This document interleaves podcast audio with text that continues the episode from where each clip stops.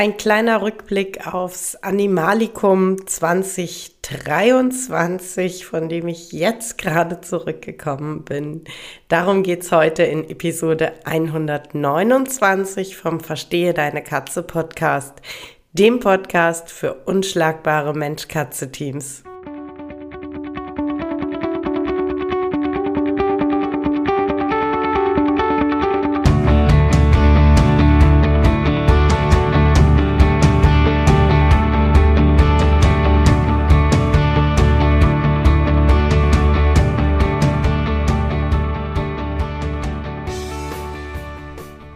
Katrin Knispel, Mentorin für unschlagbare Mensch-Katze-Teams. Ich begleite dich als Hüter zu einem entspannten Alltag mit deinen Katzen.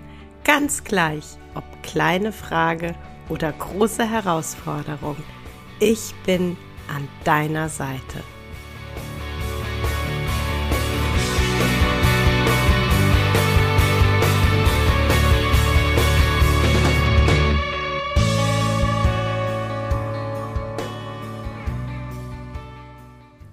Gerade zur Tür rein, ein bisschen übernächtigt und ähm, ja, bis oben hin pickepacke voll mit Infos, mit Eindrücken, mit Gedanken. Ähm, so stehe ich jetzt hier am Mikrofon und zeichne für dich die Episode auf. Ähm, ich war wenn du mir auf Social Media folgst, hast du es mitbekommen. Ich war auf dem Animalikum in Bregenz am Bodensee.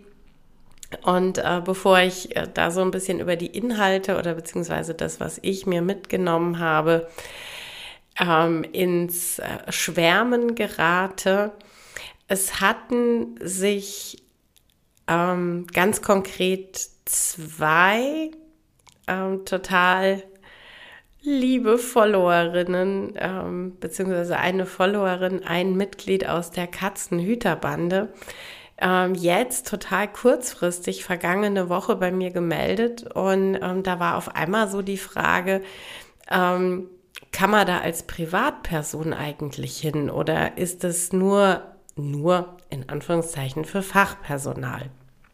Oder ähm, für in irgendeiner Form Gewerbetreibende, Tierärzte, wie auch immer. Und ähm, mir war tatsächlich, bis die Fragen kamen, gar nicht bewusst, äh, dass das äh, gar nicht so klar ist.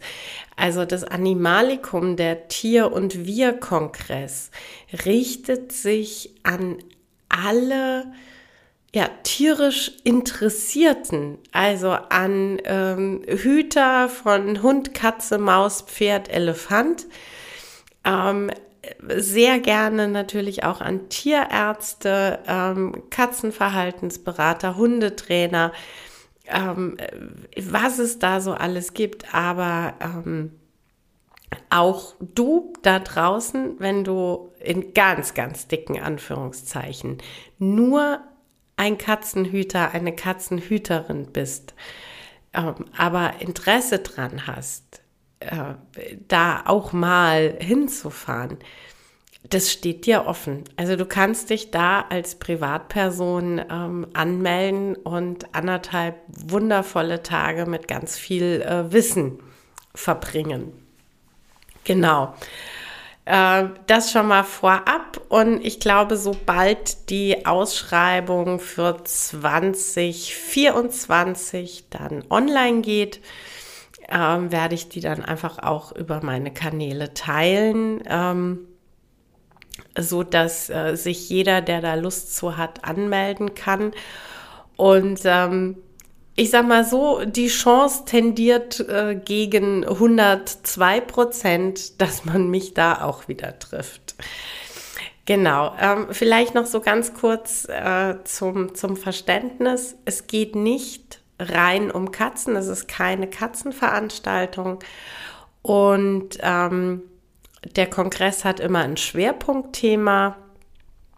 Und äh, da sind dann äh, teilweise sehr unterschiedliche Referenten, ähm, Tierärzte, Forschende an unterschiedlichen Instituten, wie auch immer, die aus ihrem Fachbereich, aus ihrer Disziplin ähm, ja, ich sag mal so, kurz das Spotlight anknipsen und ähm, äh, das Publikum teilhaben lassen.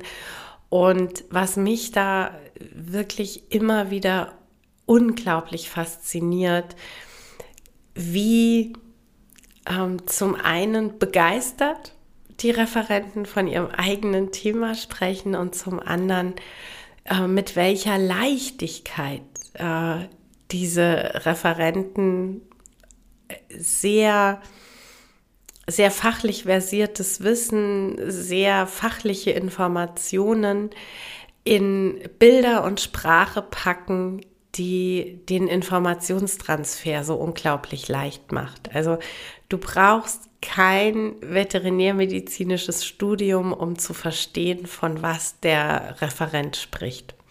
Und das finde ich einfach immer unglaublich großartig, wenn jemand nicht nur Wissen hat, sondern das Wissen so verpacken kann, dass ich ihm wirklich gerne zuhöre und anschließend da sitze und denke, boah, habe ich gerade viel erfahren. Und äh, so ging es mir auch dieses Jahr. Äh, das Thema dieses Jahr war in guten wie in schlechten Zeiten, wenn Tiere älter werden oder alt werden. Und ähm, ich sag mal, der Altersdurchschnitt meiner Bande ist tatsächlich noch nicht so hoch. Und ich habe halt so einen kleinen Ausreißer nach oben mit Esteban der jetzt ja vielleicht ungefähr irgendwie zwölf ist. Äh, vielleicht ungefähr irgendwie vielleicht, weil er ja aus dem Tierschutz kommt, aus Spanien, ähm, adult auf der Straße aufgetaucht ist. Und äh, man da dann einfach nur Schätzwerte hat. Aber wenn man jetzt davon ausgeht, wir, age is just a number, aber trotzdem, wir äh, nehmen jetzt einfach mal die Zahl, die im Raum steht. Er ist zwölf Jahre alt. Dann zählt er einfach zur Kategorie Senior. Kater, der schon länger jung ist. ähm, und somit bin ich dieses Mal natürlich auch mit einer ähm, sehr großen Portion persönlichem Interesse und ähm, ja, dem, dem persönlichen Wunsch nach ähm, mehr Wissen und mehr, ich sag mal, mh, hm, gefühlter Sicherheit durch Wissen dorthin gereist, aber natürlich nicht nur, äh, denn völlig klar, alles, was ich so an, an Wissen immer aufsammle, fließt in irgendeiner Form immer in meine Arbeit mit ein.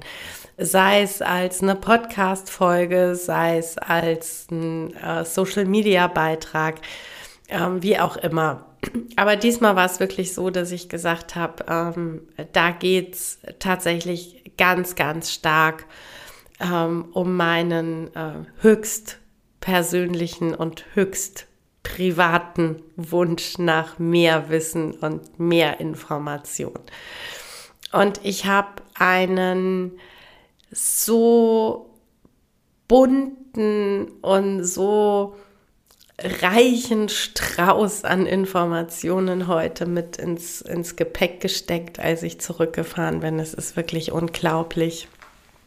Ähm, und eine Sache, die für mich völlig klar ist, so nach dem Kongress, ich ähm, möchte tatsächlich das Thema Seniorenkatze, alte Katze und ähm, als Hüter eine alte Katze auch ähm, auf dem letzten Abschnitt des, des Lebens äh, begleiten, möchte ich deutlich stärker fokussieren, ähm, auch in unterschiedlichen Angeboten für euch und äh, natürlich auch Beiträgen, ganz klar.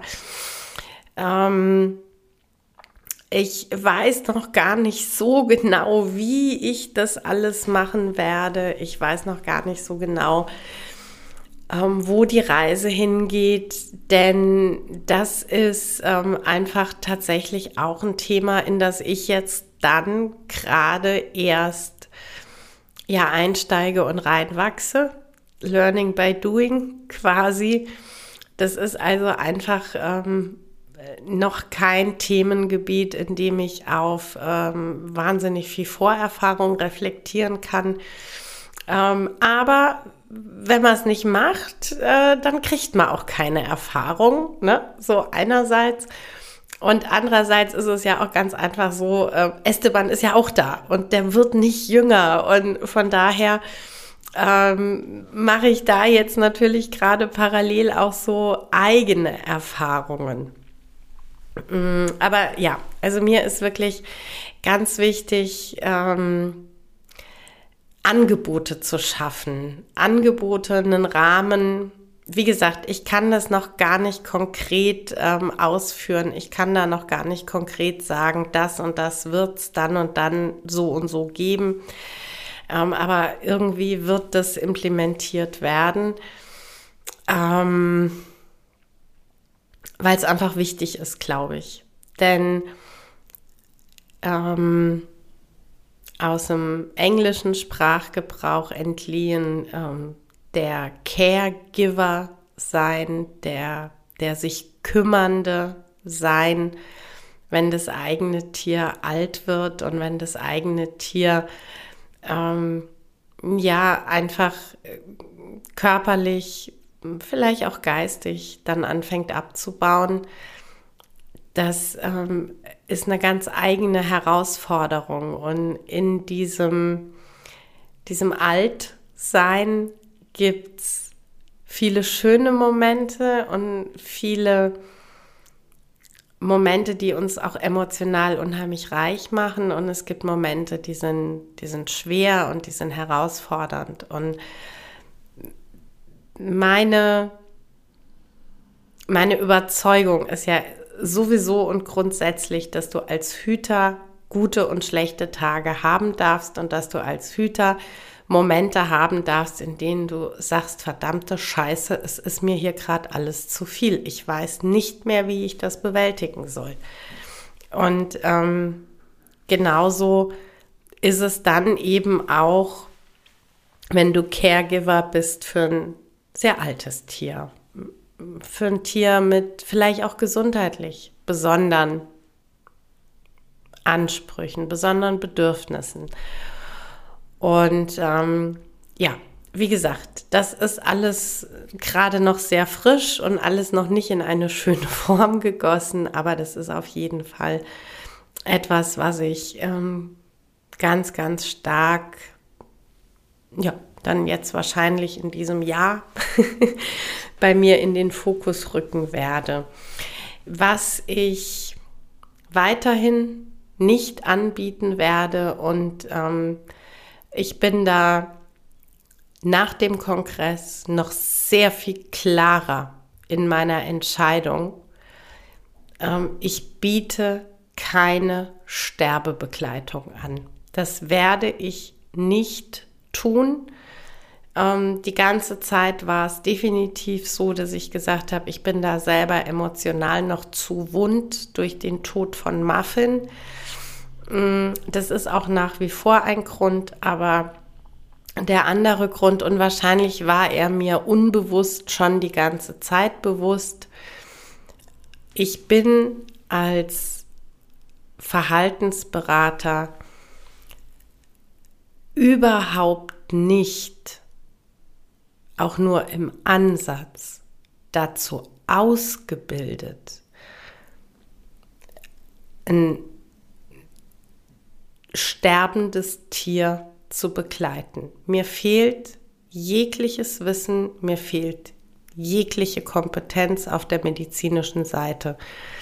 Und ähm, ich mache nur Dinge, von denen ich überzeugt bin, dass ich weiß, was ich da tue. Und bei einer Sterbebegleitung wäre es das def definitiv nicht. Dich als Hüter emotional begleiten, das ist eine andere Sache.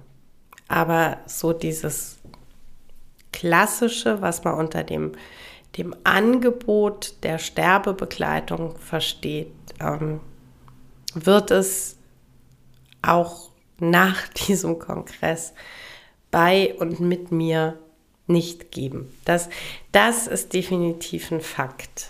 Ähm, wahnsinnig beeindruckt hat mich der äh, Vortrag von Frau Dr. Svenja Joswig.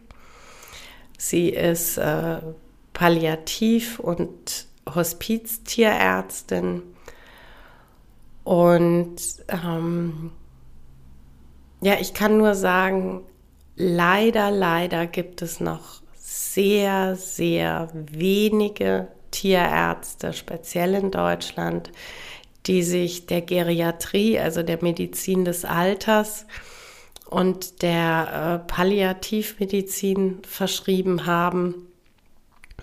Ähm, und was für mich da ganz deutlich wurde, als ich ihren Vortrag gehört habe, als ich gehört habe, als sie ihren, ihren Arbeitsalltag ähm, skizziert hat, als sie skizziert hat, was sie tut und wie sie es tut, ähm, um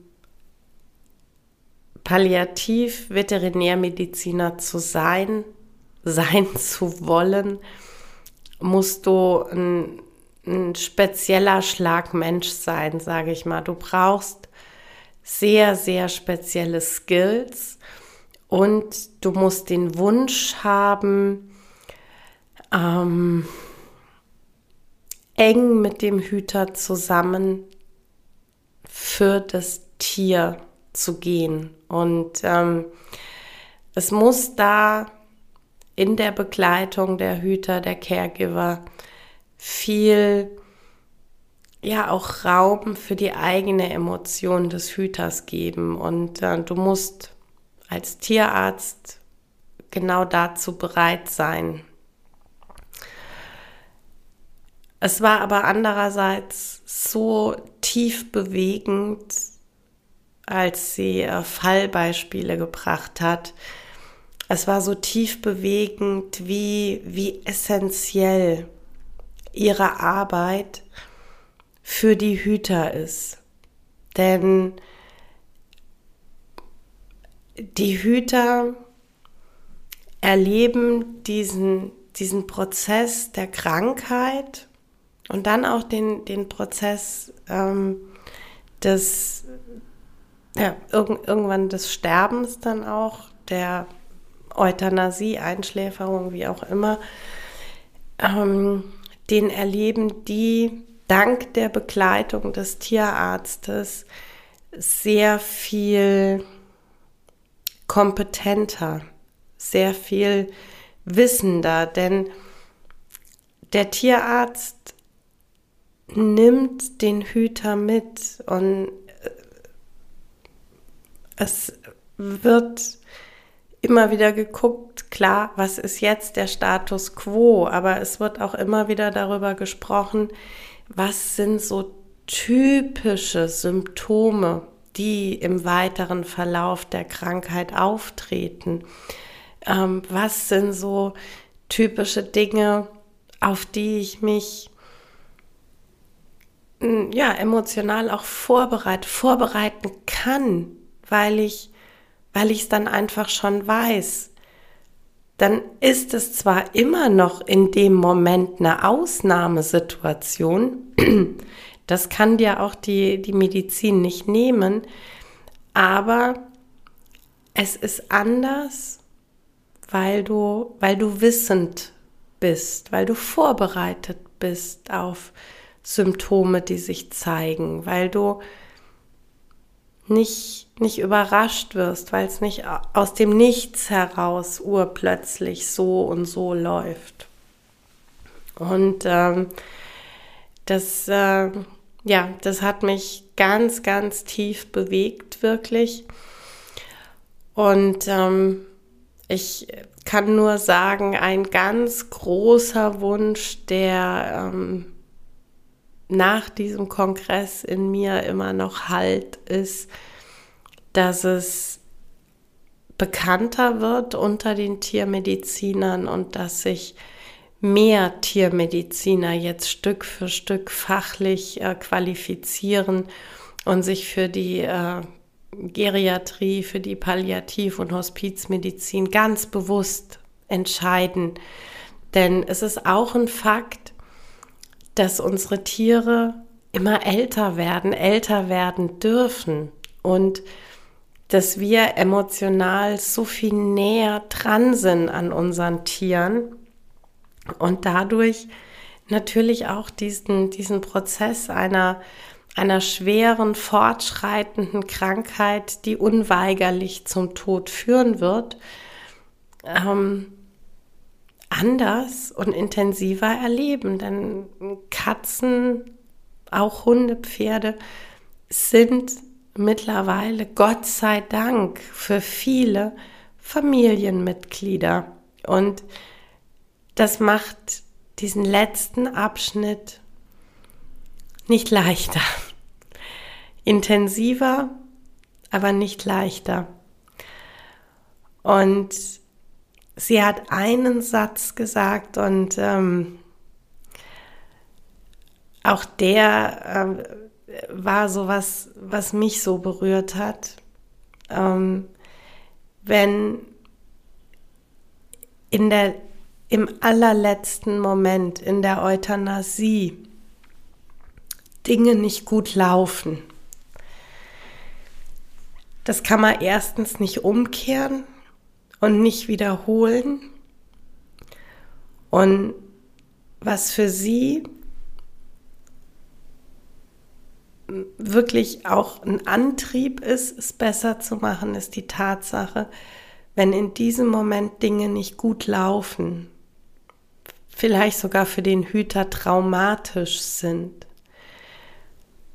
Dieser eine letzte Moment überschattet die ganzen wunderschönen Jahre, die du mit dem Tier hattest. Und ähm, es stimmt. Das fühle ich sehr, wenn ich an Muffin denke. Und ähm, ich fühle sehr, dass das nicht richtig gut ausheilen kann, eben weil es nicht so gut gelaufen ist. Und ähm, was für ein toller Antrieb ist das, zu sagen, wir können es besser machen. Und zwar ich als Tierarzt für den Hüter und das Tier und der Hüter gemeinsam mit mir fürs Tier. Das ist, das hat so eine mächtige Kraft und das ist so wertvoll. Und ähm, ja, ich, ich hoffe, dass es noch viel, viel mehr Menschen gibt, Tierärzte gibt, die sich, die sich diesem Feld und uns Hütern letzten Endes dann verschreiben. Ähm, Genau. Ich habe aber tatsächlich auch ähm, viel super interessanten Input über die Ernährung, auch im Alter dann bei Katzen ähm, bekommen.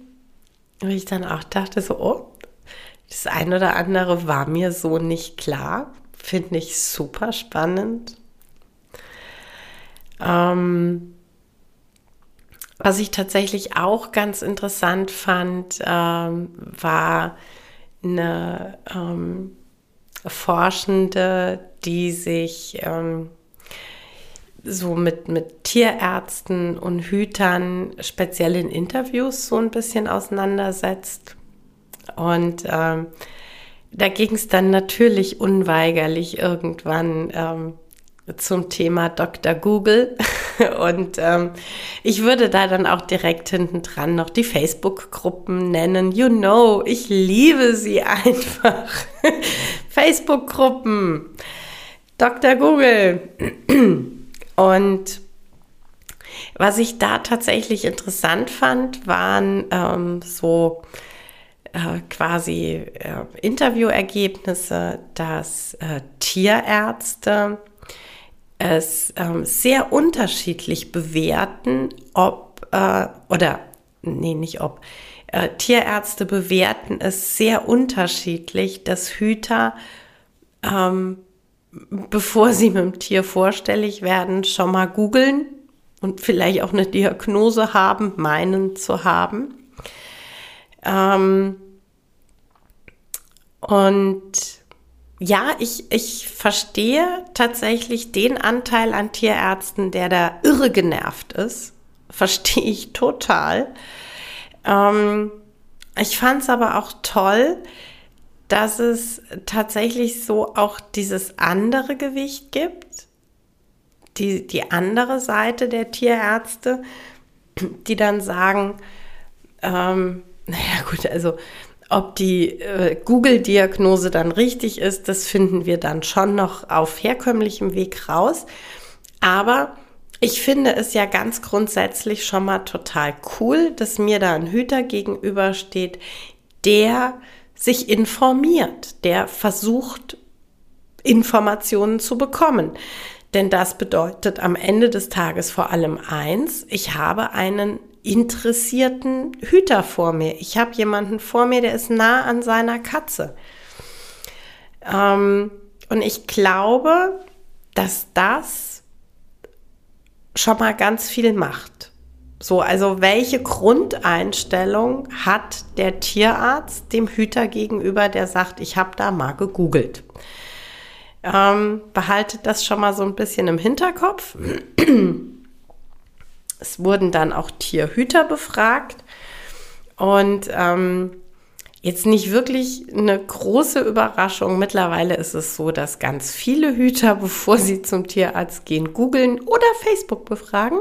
Facebook wurde da nicht abgefragt, aber ey, ich schwöre euch, die, die googeln, die gucken auch bei Facebook und umgekehrt. Ähm, also von daher, wir können da die Facebook-Gruppe schon direkt dazu nehmen. Ähm, ich äh, muss jetzt ein bisschen auch über mich selber schmunzeln, denn ich gehöre definitiv auch zu dieser Gruppe. Ja, also selbstverständlich, äh, wenn ich das Gefühl habe, mit meiner Katze stimmt was nicht, gehe ich erstmal zu Google und Facebook. Ähm, na, wobei, nee, eher, eher nicht zu Facebook. Äh, Google und Literatur, das auf jeden Fall aber. Ähm, so, aber was jetzt spannend war, ähm, diese Gruppe der Befragten, die gesagt hatten, ja klar, also bevor ich zum Tierarzt gehe, gehe ich dann doch schon mal bei Dr. Google vorbei. Ähm, da gab es dann auch wieder so, mm, ich sag mal so Ausschläge.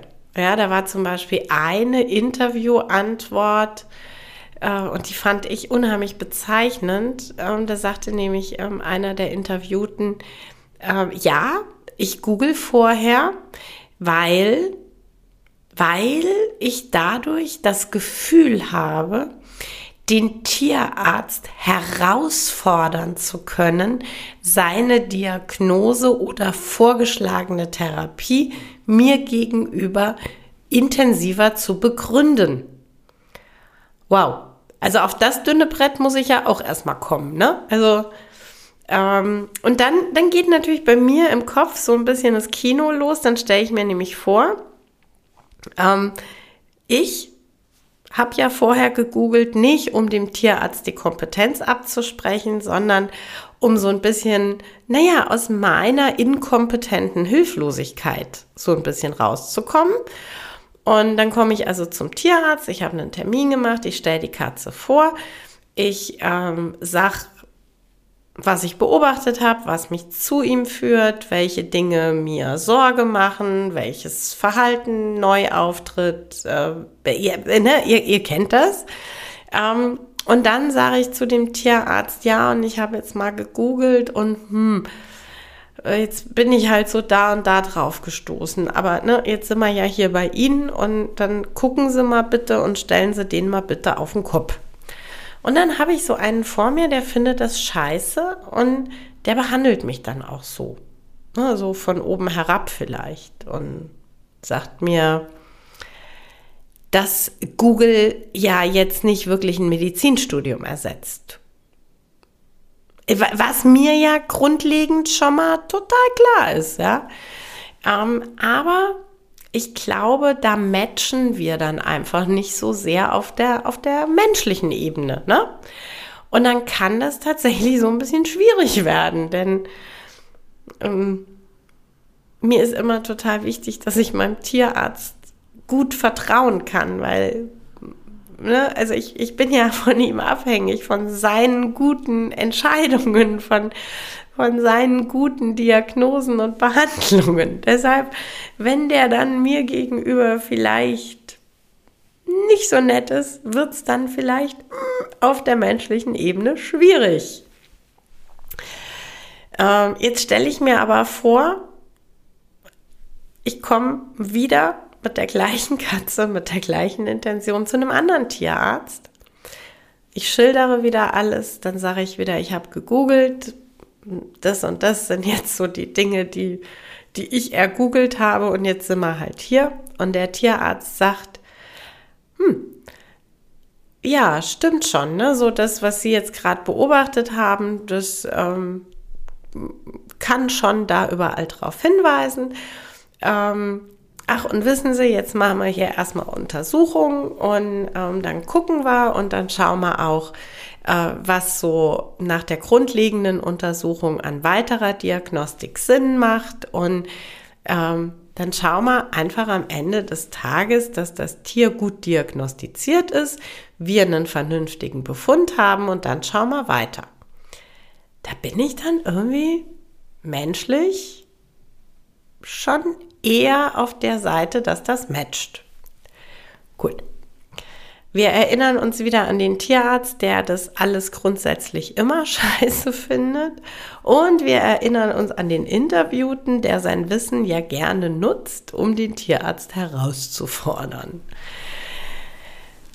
Boah, also ich glaube, die beiden werden nicht wirklich zusammenfinden. Was in jedem anderen Kontext mir relativ scheißegal ist. Aber ich fürchte, das Ganze geht so ein bisschen zu Lasten desjenigen, der eigentlich darauf angewiesen ist, dass die zwei erwachsenen Menschen auch genauso agieren, nämlich erwachsen und vernünftig. Ähm, ich meine die Katze, falls ihr euch jetzt gefragt habt, wer davon abhängig ist. Na, also da ist dann für mich so die Frage, wenn da so ein krasses Mismatch ist, ähm, dass der eine sagt, na, ich google, damit ich äh, den Tierarzt ein bisschen provozieren kann und der Tierarzt, der sagt, ja, die googeln doch alle, weil sie mich provozieren wollen. Ähm, wir sind halt alle Menschen und wir sind halt alle schon sehr emotionsgesteuert, auch wenn wir uns das echt nicht so gerne eingestehen. Und ich befürchte, dass so eine grundsätzliche Situation nicht unbedingt optimal für die Katze läuft.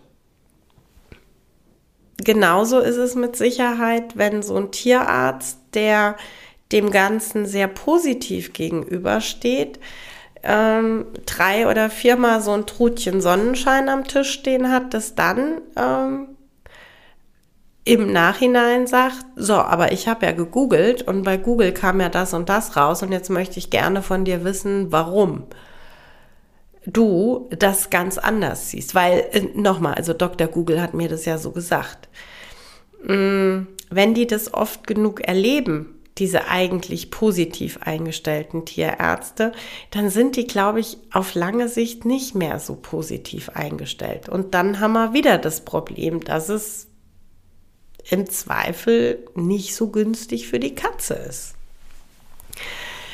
Ähm, long story short, ich finde, googeln, sich informieren, Literatur wälzen, sich austauschen, super wichtig für uns. Ich finde es allein deshalb super wichtig, weil uns das, wie gesagt, hilft, aus dieser ähm, hilflosen Inkompetenz rauszukommen, aus diesem Gefühl, oh Gott, oh Gott, mit meiner Katze stimmt was nicht und ich habe keine Ahnung, was es ist. Ähm, in dem Moment, in dem wir aktiv werden und letzten Endes ist eine Google-Suche nichts anderes als eine Aktion, als aus der Starre herauskommen.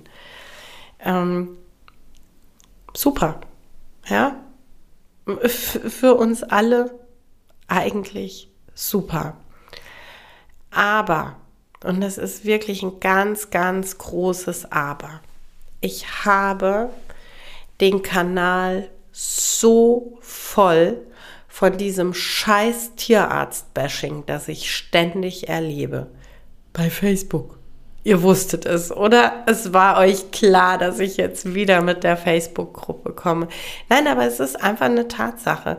Es vergeht kein Tag, an dem ich nicht irgendeinen Beitrag lese, in dem es garantiert, wenn nicht im Beitrag, dann spätestens in den Kommentaren zu Tierarzt-Bashing kommt. Und ich habe irgendwie das Gefühl, dass so mittlerweile ganz viele Leute Trutchen Sonnenscheins da draußen rumlaufen und der ehrlichen Überzeugung sind, dass Tierärzte nur Krütze im Kopf haben, sowieso nichts können, denen sind Tiere scheißegal und sie wollen einfach nur Kohle drucken. Ja, das ist tatsächlich mittlerweile bei ganz, ganz vielen im Kopf. Und das ist scheiße. Das ist so richtig scheiße. Und bitte mit Verlaub und Entschuldigung, aber wer kann denn ernsthaft annehmen, dass eine Internetsuche besser ist und eine qualifiziertere Diagnose und einen qualifizierteren Behandlungsplan zur Folge hat als ein veterinärmedizinisches Studium und Praxiserfahrung. Äh, sorry, aber so hohl kann ich doch überhaupt nicht sein. Also, in meiner Welt. In der Welt von anderen offensichtlich schon. Ähm, wofür ich aber tatsächlich an dieser Stelle plädieren möchte, ist, ja, googelt gerne, ja, lest gerne. Sprecht auch mit euren Tierärzten darüber. Aber bitte, bitte, arbeitet gut mit euren Tierärzten zusammen. Kommt nicht auf die sehr dumme Idee, Tierärzten ohne Grund eine Kompetenz abzusprechen. Und ganz ehrlich, selbst wenn irgendwas schlecht läuft, oder, oder ihr nur den Eindruck habt, dass etwas schlecht gelaufen ist. Siehe meine Erfahrung, vorhin nochmal geschildert mit Muffin. An dem Tag, als Muffin verstorben ist, sind Dinge nicht gut gelaufen. An dem Tag, als Muffin verstorben ist, sind drei, vier Entscheidungen im Klinikteam gefallen, die nicht gut waren.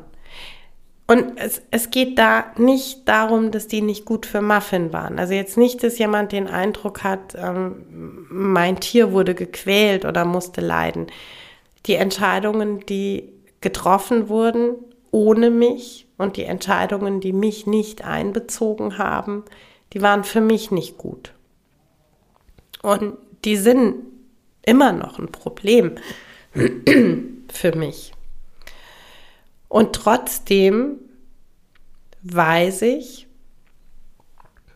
dass die Behandlung als solche nach den Regeln der Kunst durchgeführt wurde. Ich weiß, dass die Tierärzte ihren Job gut und richtig gemacht haben. Punkt 1. Und Punkt 2.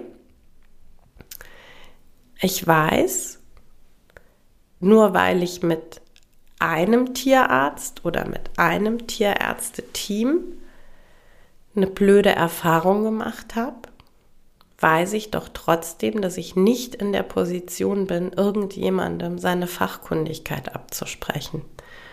Und dass ich nicht in der Position bin, im Internet irgendwie Bashing zu betreiben. So, das heißt, was den Umgang in der Tierarztpraxis angeht, da appelliere ich echt an uns Hüter. da ist es echt wichtig, dass wir uns ja gut benehmen. Aber gut benehmen, sage ich jetzt mal. Ähm, denn wir wollen auch gesehen werden als Hüter. Wir, wir wollen in, in unserer Sorge ernst genommen werden. Wir, wir wollen verstehen, was gerade abläuft. Wir wollen wissen, welche Diagnostik gerade ähm, ja, dran ist aus Tierarztsicht. Wir wollen vielleicht auch wissen und verstehen, warum diese Art der Diagnostik und dann diese Art der Behandlung, ähm, die Behandlung der Wahl, die Diagnostik der Wahl meines Tierarztes ist. Das wollen wir wissen und verstehen, weil da sind wir dann auch wieder bei, wenn ich es weiß, gibt mir das so ein, so ein Gefühl von Sicherheit, so ein Gefühl von, ich kenne mich wieder ein bisschen besser aus. Ähm, aber das können wir doch bitte nur dann erwarten, wenn wir uns auch entsprechend benehmen und wenn wir gemeinsam Tierarzt und Tierhüter, wenn wir gemeinsam dafür sorgen, dass wir menschlich eine, eine gute gemeinsame Basis haben. Ähm, das wurde mir tatsächlich in dem Vortrag auch nochmal sehr, sehr bewusst. Es geht, wenn wir im Interesse unserer Katze das Bestmögliche wollen, dann geht es auch darum, dass wir Hüter uns entsprechend verhalten und auch gut mit, mit den Tierärzten umgehen, deren Kompetenz anerkennen. Denn letzten Endes gehen wir dorthin, weil sie kompetent sind. So, jetzt ist es aber tatsächlich für heute mehr als genug. Ja, das war's für heute mit dem Verstehe deine Katze Podcast, dem Podcast für unschlagbare Mensch-Katze-Teams. Ich freue mich, wenn du den Podcast mit anderen Cat People teilst, wenn du äh, mir eine Bewertung dalässt oder einen Screenshot machst und bei Social Media teilst, mich und andere Cat People text. Ich danke dir für deine Unterstützung und wie immer am Ende von Verstehe deine Katze, knuddel deine Katzen.